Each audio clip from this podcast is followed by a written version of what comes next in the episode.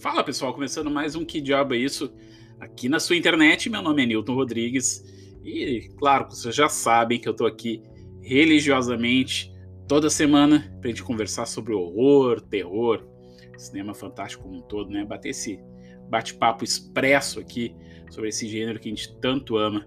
Tudo certo, turminha? Passaram bem essa semaninha aí? Turminha, antes de ir pro, pro nosso tema da semana, dois recadinhos rapidinhos aqui mas não menos importantes, né? Não, não significa que são rápidos, que não são importantes. Vale lembrar que está rolando um sorteio muito legal em parceria com o Rick Nerd. Rick Nerd, para quem não conhece, é um, um, perfil aí. O Rick é um colecionador, um perfil dedicado às mídias físicas, ao colecionismo que tem aqui no Instagram. Cara, é muito foda porque tudo não tem lançamento que tem aí no mercado. O cara vai lá, compra, adquire faz unboxing, comenta sobre os filmes, né? Distribui aí nos stories pra gente ver. Muito legal, cara, muito legal. E a gente fez essa parceria para sortear para vocês, olha que mimo foda. Um Blu-ray da Morte lhe cai bem, um clássico, né? Irreparável do terrir dos anos 90, com Bruce Willis, com Mary Streep. Cara, filmaço, filmaço, divertidíssimo. Então, a Um Filmes lançou essa edição mega caprichada em Blu-ray e a gente vai dar para vocês de presente, claro, participando desse sorteio. Lembrando, né? Lembrando que a foto oficial tá lá no perfil do Rick. Então corre lá. Eu já postei isso aqui durante a semana um monte, né? Então vocês já sabem o caminho das pedras para chegar até o Rick. Mas participa lá, galera. Pode participar quantas vezes quiser, seguindo aquelas regras tradicionais e consagradas de sorteio de Instagram. Segundo recadinho, agradecer a todo mundo que comprou as camisetas do Que Diabo é Isso. Já vi o pessoal postando aí nos stories. Cara, que orgulho, que coisa boa que dá no peito, sabe? Contar assim com vocês para essa força na, na, produção de conteúdo independente de horror aqui na internet sempre dá um up e faz a gente continuar né, trabalhando para entregar cada vez mais conteúdos aí de qualidade, trabalhando toda semana, pelo menos entregando um podcast aí para vocês. E para não dizer que não tem mais nenhuma, tem mais uma, uma camiseta, tamanho G aqui. Eu tinha me confundido, tinha falado que era P, daí me pediram a P e eu tive que pedir desculpa para Laila, que é uma, uma ouvinte aqui. Laila, desculpa, se estiver ouvindo isso aqui de novo, me desculpa de novo, mas eu tô velho e o Excel lá me trollou violentamente, mas é uma G, uma G, G, não, não é GG, é uma G, tá? Então, quem quiser aí, só mandar um sinal de fumaça e garantir a tua última camiseta do Que Diabo é Isso. Bueno, turminha, vamos pro tema então esse tema eu acho muito legal. Acho muito legal porque é um daqueles assuntos que a gente cresceu ouvindo, ainda mais numa época que não tinha internet, era muito baseado no boato, né? A gente ouvia boatos que a pessoa foi ao cinema e desmaiou porque viu o filme e, e, teve que sair carregada do cinema. Cara, eu lembro quando era criança, tinha várias dessas historinhas assim que pegava assim no, no imaginário da gente, principalmente criança, né? Então gente, eu cresci muito com essa questão assim de, de filmes malditos, né? Filmes que, que são tão fortes, são tão polêmicos que faz a pessoa literalmente, né, apagar, desligarem o avatar dela no meio do cinema e ela desmaiar ou passar mal, vomitar, enfim. E hoje aqui no programa eu quero trazer para vocês algum desses filmes que foram extremamente uh, danosos para a audiência, digamos assim, na época do seu lançamento. E deu muita polêmica na época. Alguns vocês vão ver, assim, claro que, né, pela questão do tempo, a passagem histórica desses filmes hoje em dia, é estranho pensar que alguns filmes foram tão chocantes para a audiência, mas imagina isso sempre, é legal perceber, sempre esses filmes colocados dentro do seu período histórico, então tá tudo certo, né? E claro que a gente não poderia deixar de começar essa lista com o maior filme de horror de todos os tempos, O Exorcista. Cara, eu acho que não tem ninguém aí do outro lado aí vocês podem comentar aqui depois, que não tem alguma história de um pai de vocês, de um irmão mais velho, de um vizinho, de um colega de trabalho que foi assistir o Exorcista, né? Ou assistiu quando era criança no VHS e passou mal ou não conseguiu assistir. Eu seguidamente escuto aqui, principalmente relatos de, de ouvintes aqui no, que a gente fica conversando, que tem gente que não conseguiu terminar de, de ver o Exorcista, de tão, de tão forte que era, né? E na época, no cinema, foi um rebuliço, assim, porque o filme estreou e tinha exibições de, em cinemas, né? Que as pessoas eram carregadas para fora, chorando, algumas desmaiadas, né? E as pessoas, os prantos, né? Com aquela história e extremamente. Até hoje é chocante, vamos combinar, o Exorcista até hoje tem um impacto visual, imagético e conceitual muito forte, né? Então imagina isso lá no, no, início dos anos 70, na primeira metade dos anos 70. Então é muito forte. Uma curiosidade para vocês que, que, que, duvidam da minha palavra, tem um vídeo no YouTube, coloca assim, ó, no YouTube, uh, Exorcist uh, Reaction, né? É, exorcista, reação exorcista, né? E vai, vai aparecer, se não for o primeiro, o segundo, terceiro vídeo, vocês vão, vão catando ali a reação, só o áudio, né, das pessoas no cinema gritando desesperadas na sessão do Exorcista.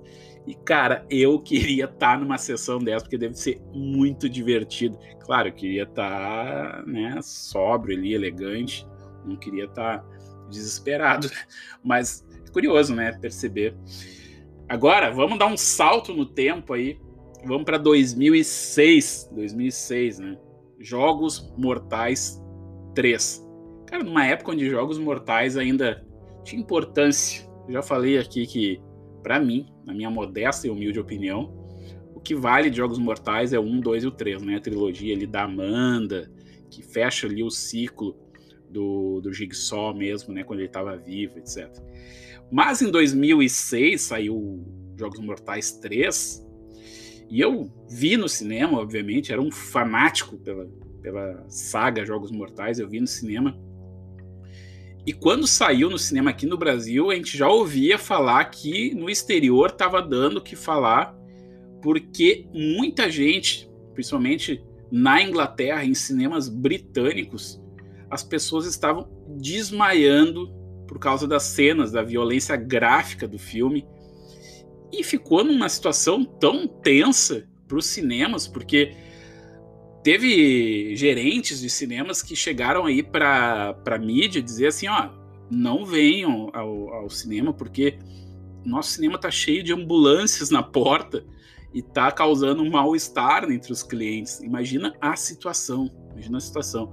Então, o que, que aconteceu? Diversas redes de cinema na época chegaram a colocar cartazes né, na frente do, do, do filme, ali da bilheteria, perguntando se as pessoas realmente gostariam de assistir os Jogos Mortais 3, porque estava dando toda essa função aí da galera desmaiando e passando mal. E turma, preciso confessar que nos Jogos Mortais 3 eu fiquei muito mal, assim, não mal de a ponto de desmaiar, mas me deu uma ânsia de vômito, principalmente naquela armadilha do porco, vocês lembram? Armadilha do porco que tinha, que era um triturador, cara, nojento, assim, nojento. E eu lembro que eu passei muito mal nessa cena, até fui alvo de, de, de galho, galhofagens por parte de um amigo meu, mas foi divertido, né? Realmente é, uma, é um filme bem, bem violento, assim, bem forte, né? Outro filme que vocês, alguns de vocês já me comentaram e que também deu o que falar, foi o Raw, né? R-A-W, cru, né? Traduzindo, a tecla SAP. Esse filme ele trata de canibalismo de uma forma muito visceral, muito gráfica também. E é um filme bem interessante, por sinal, ele, ele engana por parecer um filme de, de adolescente, mas ele, ele vai a fundo na, na nos dramas ali dos personagens principais e vai indo, vai indo, quando tu vê, tu já tá completamente envolvido dentro daquela temática, daquele drama do, do canibalismo, né?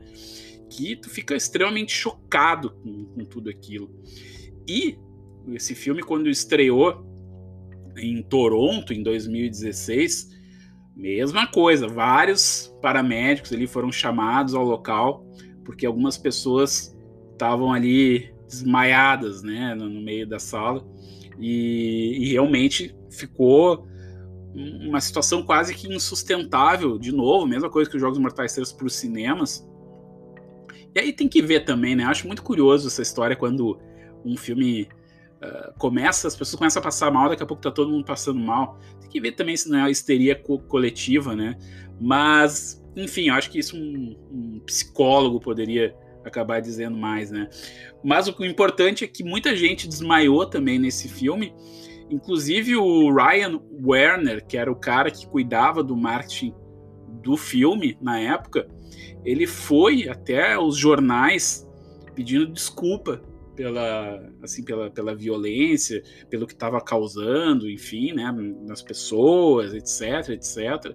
Então, tu imagina que que, que, que coisa mais uh, surreal, né? Porque ao mesmo tempo que é bizarro isso acontecer, é ruim, mas ao mesmo tempo é um marketing, né?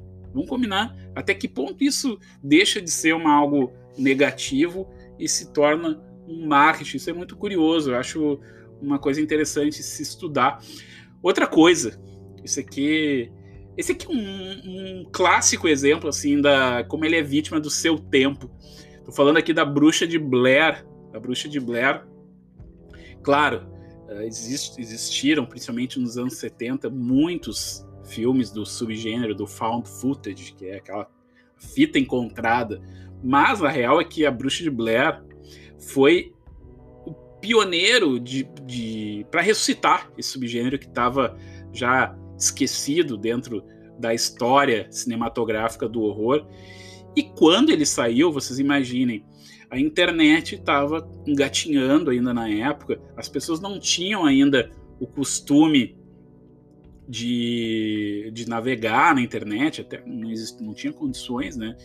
Então essa questão da, da questão dúbia do filme de ser real aquelas cenas ou não, deixou muita gente de cabelo em pé dentro da Bruxa de Blair, porque tinha gente que saía do cinema chocado principalmente senhoras, pessoas mais velhas, dizendo que tinha que procurar as pessoas que foram né, foram, foram desaparecidas ali nas filmagens, porque aquilo ali era real, as pessoas tinham que. Cadê os policiais que não estão indo atrás desses jovens que desapareceram? Enfim, cara, foi uma, foi uma comoção, uma coisa surreal, assim, né?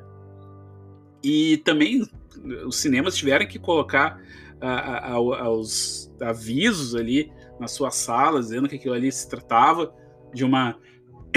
Desculpa. Se tratava de uma obra de ficção e que as pessoas que se sentirem incomodadas tinham que sair, porque também estava dando muita, muita confusão dentro da sala de cinema e acaba aí sendo o anti-marketing para as redes de distribuição de filmes, né? Então foi um caso muito curioso, muito curioso, e antes de passar para o próximo exemplo, agora que estava falando de found footage, eu estava lembrando de outro found footage clássico, né? Clássico, que é o Canibal Holocausto, do Uder Deodar. Como é que é o nome do diretor, cara? Eu me esqueci. Esqueci, depois eu, eu falo para vocês. Mas é um, um ícone, né? A obra-prima da violência gráfica, do gore, dentro do, do subgênero da, do found footage que é aquele filme onde cinegrafistas desapareceram na Amazônia, enfim, foram devorados por índios nativos. E, e esse filme me chocou muito, cara, me chocou muito. E continua chocando, porque eu tenho esse filme em DVD e a primeira vez que eu vi eu fiquei, primeiro, chocado pela violência gráfica, porque infelizmente, infelizmente usaram animais verdadeiros na parte quando os onde os atores lá começam a, a, matar os animais, né? Foram alguns animais verdadeiros ali, enfim. Isso pegou muito mal, mesmo que, que o diretor tenha ido uh, à mídia dizendo que eram animais de cativeiro, né? Enfim, toda essa história. Porém, o que me choca também é a trilha do filme. É uma trilha extremamente marcante e, e, ela, e, e ela faz um contraponto às imagens chocantes do filme, porque é uma, uma trilha um pouco alegre, sabe? Uh, se vocês já viram esse filme, vocês provavelmente estão sabendo, estão sacando o que eu quero dizer, mas se não viram, vale a pena por curiosidade mórbida, pode ser. E também presta atenção nessa trilha, como é chocante, ela tem uma frieza. Eu acho que essa, esse contraponto das imagens com a trilha mais alegre que dá esse caráter de, de frieza para o filme, e isso me chocou muito. E chocou, claro, não só a mim, mas milhares de pessoas no mundo todo. Uh, por esses e outros fatores. Então fica a dica aí, Canibal Holocausto, filmaço do horror italiano setentista. Outro filme aqui, agora mais recente também, a gente está falando de Invocação do Mal, Invocação do Mal 2. Também reza a lenda aí que uma sessão do Invocação do Mal 2 na Índia, um indiano morreu numa cidadezinha aqui com um nome impronunciável, nem vou me arriscar a dizer. Mas aí começou, né, o Diz que me disse e chegou à conclusão que ele já tinha morrido, já estava passando mal assim antes da sessão no cinema e acabou morrendo na ambulância. Então, quer dizer, claro que fica aquela aquela mítica, será que foi o filme que fez mal para ele? Será que foi? Mas ali os familiares acabaram acabando com esse mistério, dizendo que ele já estava meio mal assim e resolveu ir ao cinema e deu essa né, essa coincidência de morrer bem bem no Invocação do Mal 2, né? Outro filme, esse filme é muito legal também, fica a dica aí, que é o Mistério de Grace. O Mistério de Grace, filme de 2009. Esse filme, quando estreou lá no Festival de Sundance, em 2009, cara, é um filme também chocante, envolve maternidade, né, com sangue. Eu não quero entregar muito, porque a própria sinopse já é um puta spoiler do filme. Mas é, é muito chocante, assim, principalmente quem é mãe, quem é mãe, até quem é pai também, que está envolvido nesse universo, como eu estou aqui também nesse momento. É muito mais chocante. Então as pessoas desmaiavam né, na, na sessão de cinema, porque envolvia ali um certo sacrifício da mãe com o seu bebê, etc. Então muita gente passou mal e também criou-se esse estigma de filme maldito, o mistério de Grace, de Grace, de Grace. Outro filme que casualmente eu revi essa semana é o VHS, né? É o VHS, VH, V-H-S, que é uma antologia de horror, assim, uh, feita com handcam, assim, né, com câmera de mão e toda aquela, aquela estética também muito comum ali na primeira metade do, dos anos 2010. E também aconteceu a mesma coisa, né? No, ali no Festival de Sunnyslaí, lá em 2012, um homem passou mal dentro do cinema, teve ataque epilético, né? E, e cara, é, é bizarro como, como tem disso, né, cara? Como tem disso. E, e, o mais bizarro ainda, que enquanto esse dito cujo aqui estava passando mal, a namorada dele também começou a passar mal, começou a vomitar durante a sessão do cinema ali, enquanto o namorado estava mal, etc. E não tenho aqui uh, relatos e se ele morreu ou não, acredito que não tenha morrido, mas é muito louco, né, cara? É muito louco é um típico caso aí de histeria coletiva, porque o namorado estava mal, começou a passar mal, e só vendo, né, o namorado passando mal, ela também passou mal. Isso é muito doido, cara, muito doido. Freud explica, né? Mas é isso, turminha. Vocês lembram de outros filmes que as pessoas passavam mal? Eu, da minha assim, da, da minha história, eu não costumo passar muito mal em filme de terror. Eu, eu, eu, gosto do desafio, né? Do desafio das imagens e tal. Pelo que eu lembre, tem muito essa questão dos do Jogos Mortais 3, que, eu, que ficou muito marcado na minha memória, assim. Mas eu vi várias pessoas aqui que eu fiz a enquete no, no Instagram para ver se vocês também já tinham passado mal em filme de terror. E deu 40%, cara, de vocês aí já passaram mal em filme de horror. E, pá, já tava, eu tava me esquecendo, cara. Sabe um filme que muita gente passou mal também? O Drácula. O Drácula clássico lá do Bela Lugosi, de. né, de, de 33 lá. Cara, é bizarro, porque esse é um daqueles exemplos, assim, que a gente não imagina que o Drácula, né, quase que uma, uma coisa assim, caricata, né? O Drácula de 31, tô vendo aqui. É uma, é, hoje em dia a gente pode até ver de uma forma meio caricata a interpretação do Bela Lugosi, mas o filme na época, que foi aí, uh, pegou todo mundo desprevenido, foi meio um boom dos filmes de horror, de novo ali no início dos anos 30, né, que se estendeu durante toda essa década e pegou os anos 40 também. Então muita gente passava mal com aquilo. E o Bela Lugosi, uh, com aquela interpretação dele, com aquele sotaque, né, chocava as pessoas e as, as moças, as moças desmaiavam também no, no cinema. Então isso acabou dando muito marketing para o filme na época. Então é, é, muito interessante, cara. Acima de tudo, se é lenda urbana, se não é, é muito legal esses causos do cinema de horror. E agora eu queria ouvir vocês aí.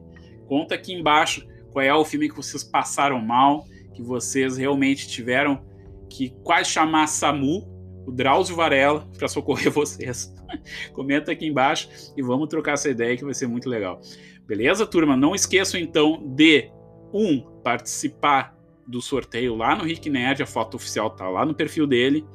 E que mais? Ah, pedir a camiseta, né? Tem a última, a última dos moicanos tá aqui comigo, a tamanho G. Beleza, turminha? Então até semana que vem com mais um papo expresso aqui sobre horror, cinema fantástico. Ótimos filmes, boas leituras e até semana que vem. Tchau, tchau.